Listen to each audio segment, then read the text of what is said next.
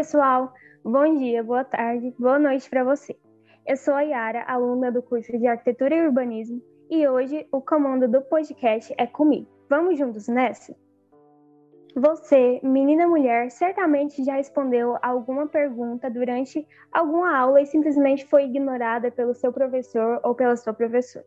Enquanto o menino, homem, respondeu a mesma coisa que você e levou todo o mérito. Ou talvez, naquela reunião importante da sua empresa, deu uma ideia que inicialmente não chamou muita atenção, mas, instantes depois, um colega de profissão, ou até mesmo seu próprio chefe, diz simplesmente a mesma ideia que você e é aplaudido pela sua ideia brilhante. Talvez agora você esteja pensando, tá, mas isso aí não é normal? E a resposta é sim e não. Sim, porque infelizmente esse tipo de situação acontece frequentemente no dia a dia de mulheres, principalmente daquelas que trabalham em áreas consideradas dominadas por homens, como as engenharias. Homens esses que, ao se apropriarem das ideias e falas das mulheres, as usam como degraus para alcançar os seus próprios objetivos, enquanto elas possuem dificuldade para crescer na área. E não, porque esse tipo de comportamento é considerado opressor e machista e possui um termo para defini-lo, chamado bro-peering. Isso mesmo que você escutou. B-R-O-P-R-I-A-T-I-N-G. Bro-peering, se vocês quiserem pesquisar um pouco mais depois. Calma, calma. Sem pânico que eu vou te explicar de onde veio essa palavrinha complicada. Ela, na verdade, é uma junção de duas palavras de origem inglês. A primeira é brother, que significa irmão, de onde vem a parte do bro, que é uma gíria que significa cara, e appropriating, que significa apropriação ou apropriar-se, de onde vem o propiring. Essas duas palavrinhas juntas significam algo como apropriação de um cara, cara se apropriando de alguma coisa, e elas se manifestam nas situações citadas anteriormente. Agora que você já sabe o que é o Peering, eu gostaria de dar dois exemplos famosos de apropriação de ideias e falas de mulheres por parte dos homens. Fã dos Beatles e Lennon ou não, você já ouviu essa música antes desse podcast. E se não, eu recomendo demais a conta como a gente diz aqui no Goiás. Imagine foi lançada em 1971 por John Lennon e até 2017 tinha um cantor como único autor, pois nesse ano foi reconhecida a coautoria da artista Yoko Ono, mulher de Lennon na época em que a música foi escrita. Sim, matemáticos de plantão, se passaram 46 anos até que a participação de Yoko fosse reconhecida. O próprio Lennon já em 1900 admitiu que, abre aspas, eu era mais egoísta, mais macho, e eu meio que omiti a sua contribuição para a canção, se referindo à contribuição que a sua mulher Yoko fez para a música. Esse tipo de apropriação é tão comum, está tão enraizada na nossa sociedade e na nossa mente que tendemos a sempre associarmos grandes invenções e feitos da humanidade a homens.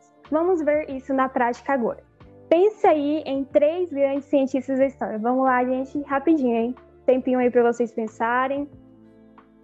E aí, em quem que vocês pensaram? Ada Lovelace, que foi a primeira programadora do mundo e desenvolveu ferramentas para a criação dos primeiros computadores.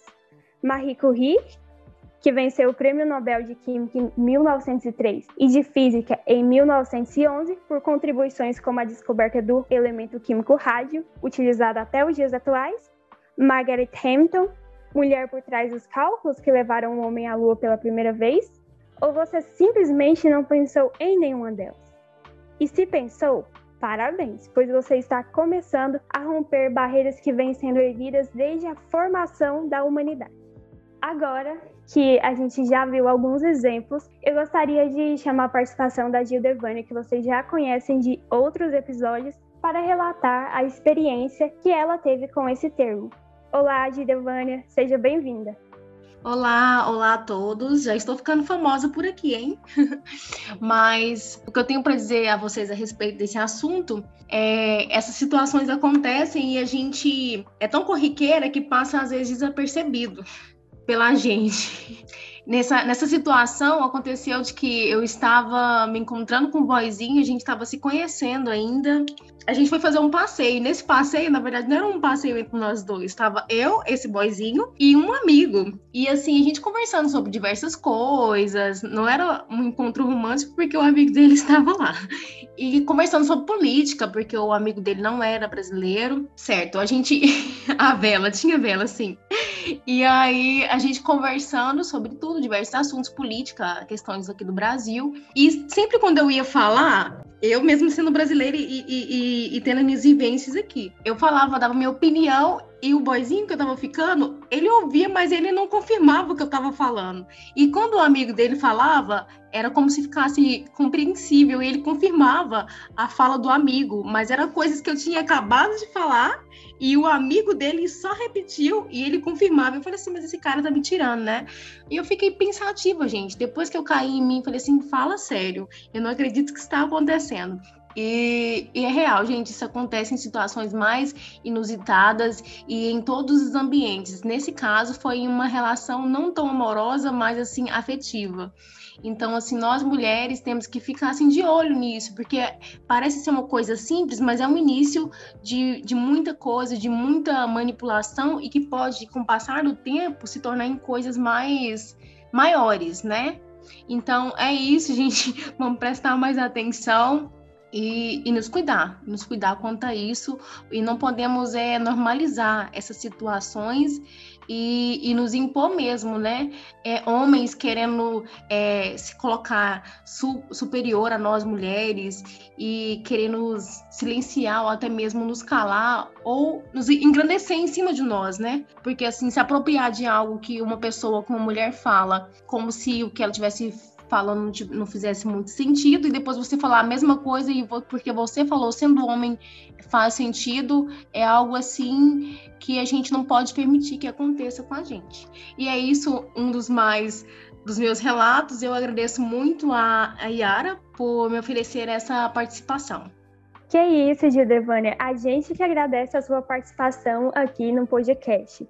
Para finalizar, eu gostaria de reforçar a fala da Gildevânia falando para vocês, meninas, mulheres, se apropriarem da fala e das ideias de vocês. Vocês devem se impor falando: olha, essa ideia é minha, essa fala é minha. E aos homens que vocês prestem atenção, façam uma autoavaliação e quando perceberem uma ideia importante da colega de vocês, seja no trabalho, seja na escola, que vocês parem e falem: pessoal, Olha, a minha colega aqui teve uma ideia interessante. Vamos parar para ouvi-la em vez de pegar essa ideia para vocês. E por hoje é só, pessoal. Eu espero que vocês se cuidem. Obrigada pela companhia e não esqueçam de escutar os próximos episódios desta primeira temporada do nosso podcast. Obrigada.